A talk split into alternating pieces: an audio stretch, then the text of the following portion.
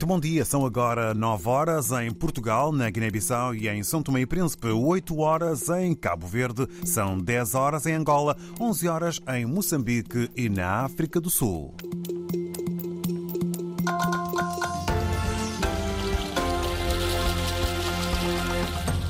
Conferimos agora os principais temas deste noticiário. A Igreja Católica reitera a preocupação face aos ataques terroristas em alguns distritos da província de Cabo Delgado, no norte de Moçambique. A União Europeia insiste no reforço da independência e das capacidades técnicas da comunicação social são tomense, isto tendo em vista a cobertura das próximas eleições.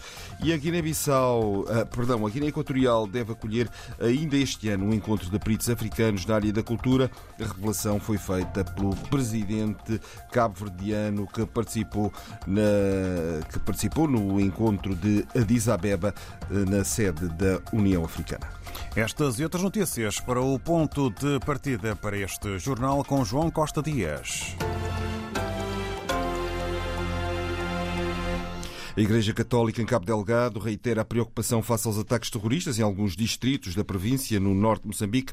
O bispo de Pemba não esconde a angústia. A Igreja está a acompanhar a situação do sofrimento do povo com muita apreensão. Eh, muita gente esteve a chegar para a vila de Chiure e, e a nossa preocupação é agora ver como também colaborar para que estas pessoas tenham o mínimo. Pode ser que estejam a carregar alguma comida para os primeiros momentos, mas depois deverá haver ah, alguma resposta para estes nossos irmãos que se deslocaram. Dom Carlos Liasse descreve o ambiente que se vive em algumas zonas e assegura que os missionários católicos têm estado a dar o contributo aos deslocados.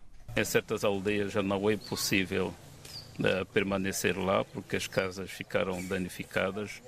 Então acompanham as pessoas nos lugares onde se encontram neste momento.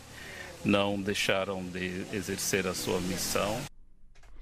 O bispo de Pemba afasta para já qualquer perseguição particular dos terroristas aos cristãos um hospital destruído, o hospital é para muçulmanos, é para cristãos, católicos, não católicos, afeta toda a gente. Então não, não temos a sensação um, que, que, se pode fazer crer de, de que haja alguma perseguição específica a uma igreja, a uma religião.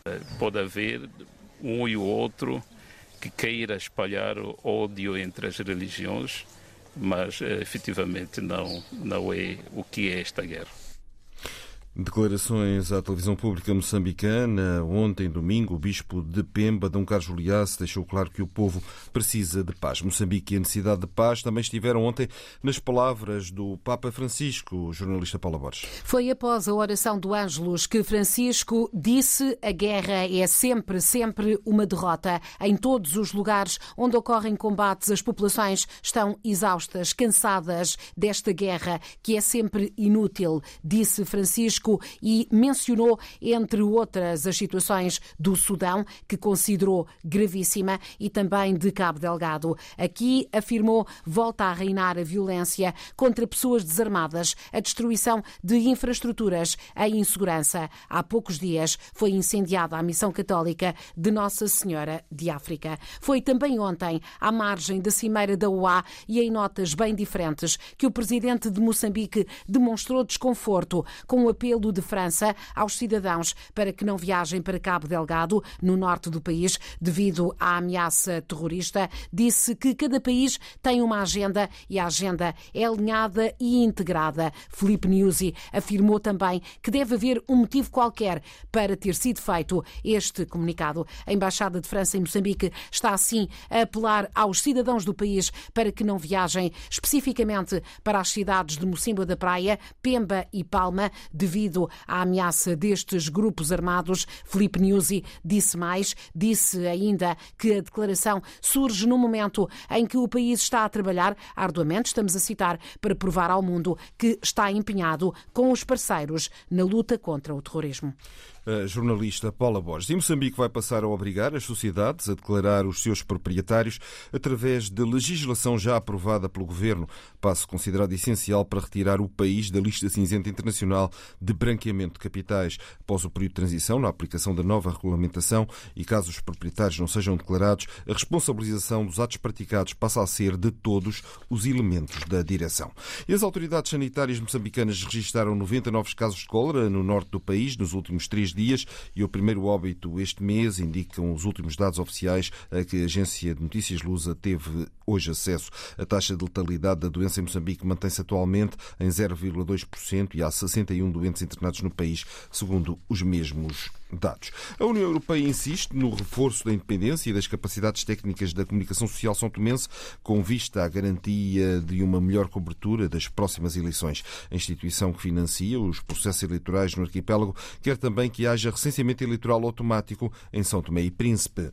Oscar Medeiros. Após 15 dias de avaliação do grau de implementação das recomendações deixadas em 2022, com vista ao melhoramento dos processos eleitorais em São Tomé e Príncipe, a missão da União Europeia insiste no reforço da independência e das capacidades da comunicação social para que os profissionais possam garantir a cobertura isenta e eficiente das eleições. É uma necessidade de reforço da comunicação social existente, de reforço de meios uh, e de olhar para estes, para estes aspectos. Um, e, por último, a ideia também de transmitir às pessoas e, portanto, caso uh, se avance para estas alterações, como, como tudo indica que sim, uh, reforçar e fazer uma campanha forte de transmissão de conhecimento à população em, em geral sobre estas matérias.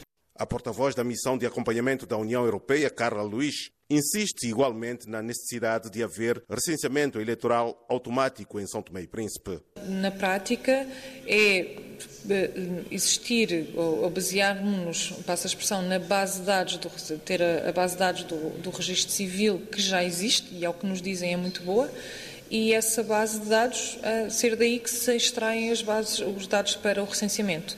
Portanto, na prática, exige recursos agora numa fase inicial, mas na prática poupa recursos no longo prazo, porque deixa de ser necessário fazer um esforço grande só para fazer o recenseamento. A existência de uma comissão eleitoral permanente é outra recomendação que a União Europeia espera que seja posta em prática. Em 2026, São Tomé e Príncipe terá eleições presidenciais legislativas, autárquicas e regional da Ilha do Príncipe. O jornalista Oscar Medeiros, na capital São Tomense. E a capital da Guiné Equatorial deve acolher ainda este ano um encontro de peritos africanos na área da cultura. A informação foi avançada pelo chefe de Estado cabo-verdiano. Uh isto, de acordo com José Maria Neves, o encontro de peritos africanos em Malabo conta com o apoio da Unesco e da comissária da União Africana, bem como do presidente Obiang a África é um continente dos mais ricos em termos de património cultural e temos de, de, poder eh, dar maior visibilidade a esse património e por isso temos de fazer um trabalho árduo de preservação de toda a riqueza patrimonial que no domínio cultural existe em, em África. E, portanto, também eh, com a União Africana discutimos todas essas questões Questões discutidas em Addis Abeba, na Cimeira da União Africana. Uma das metas da Cimeira é a mesma efetiva implementação das decisões eh, tomadas pela União Africana. Paul Kagame colocou o dedo na ferida e colocou as questões essenciais. Primeiramente, a questão da divisão do trabalho entre a União, as organizações subregionais e os Estados.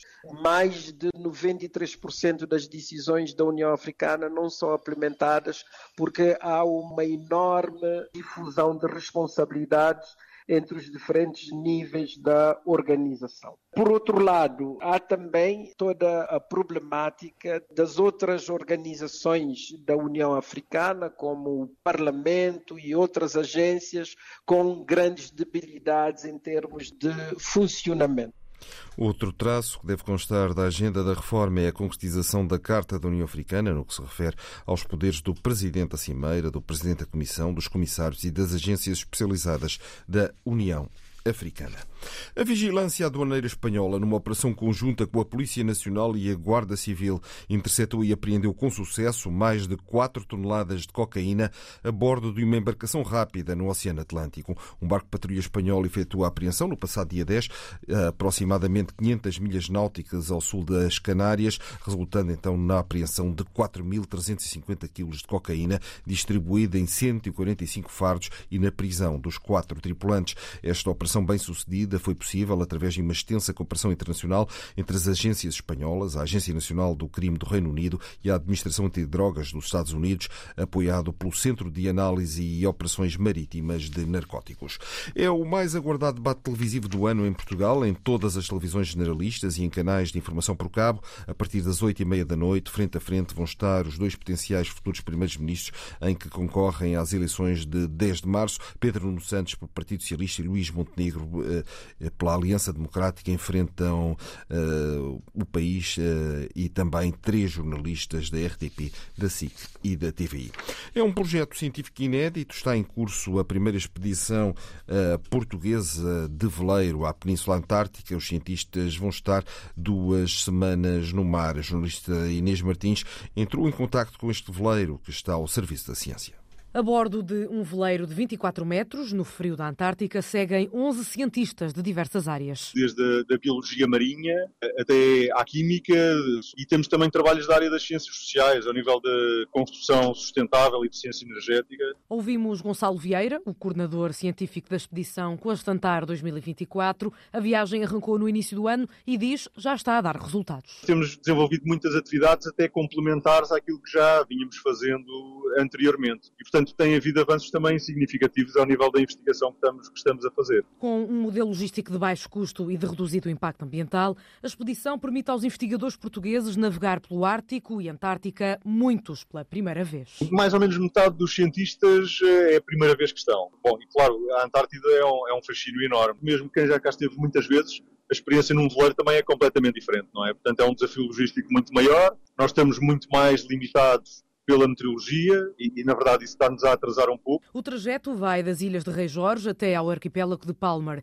A meio, o grupo parou numa ilha com características similares às de Marte. A 90 km da costa da Antártica, falamos da ilha Deception. É um vulcão que, que se diz geologicamente ativo, ele teve as últimas erupções no final dos anos 60 e a última em 1970 e é uma, uma grande caldeira vulcânica com uma abertura para o mar e entra-se dentro da caldeira do vulcão. No veleiro segue também uma realizadora para fazer um documentário sobre a expedição. A viagem deve terminar no dia 24 de fevereiro. É a primeira expedição científica portuguesa de veleiro na Península Antártica, financiada pela Universidade de Lisboa e o Fundo da Ciência e Tecnologia. E uma década após a morte de Carlos Schwartz, mais conhecido por Papito, amigos e familiares renderam-lhe ontem uma homenagem para manter viva a sua memória. Foi no campo polivalente do bairro de Quelelé, em Bissau, correspondente Fátima de Chumacamará. Foram muitas as lembranças. Vozes emocionantes contaram histórias de um percurso impactante e maior que a própria vida. Isabel Miranda, engenheira agrónoma, era muito próximo de Pepito desde DEPA, Departamento de Experimentação e Pesquisa Agrária, tanto como no ONG AD, que fundaram juntos em 1991. Dona Beloca. Foi assim que o Pepito chamava a Isabel Miranda, recorda-nos de um homem trabalhador e um líder carismático. Pepito, muito trabalhador, um inovador. Ele não fica só numa coisa, ele tem que arranjar sempre coisas novas. Portanto, a criatividade é um dom que ele tinha. Pepito é honesto. Pepito é amigo dos seus amigos. Pepito é muito dedicado aos jovens por isso formou muitos jovens. E é um líder carismático. Há 10 anos, a AD sobrevive sem Pepito, num contexto de enormes desafios e dificuldades financeiras que ensombram as organizações não governamentais. Facto que fez alguns terreques, fundadora da ONG Tiniguena, lamentar a ausência de Pepito. Porque o Pepito está-nos a fazer uma falta enorme. Eu penso em cada dia na situação que o país está a passar. O que é que seria a posição do Pepito? Para onde ele apontaria? Temos novos jovens que estão brigando de peito aberto, mas o Pepito deixa-nos uma falta enorme. Por isso nós queremos que a AD foi das coisas mais fortes que ele fundou, em que ele apostou, que a AD renasça. Nós todos trabalhamos com a AD, que como a AD partilhamos esta história e esta crença na Guiné-Bissau, apoiamos porque precisamos. Somos muito pouco para estar divididos. Dez anos após o falecimento do fundador de uma das mais atuantes ONGs no país, amigos e familiares recordam este domingo da memória do engenheiro Carlos da Silva, vulgo Pipito, promovendo diferentes atividades culturais e recreativas. A jornalista Fátima Chuma Camará e as atividades em torno do, das comemorações eh, que assinalam a morte de Pepito, envolvidos 10 anos após a morte de Carlos Fartes. E assim termina o jornal às 9 horas com 15 minutos em Portugal, Guiné-Bissau e São Tomé e Príncipe numa edição de João Costa Dias. Ora, a hora atualizamos toda a informação na RDP África.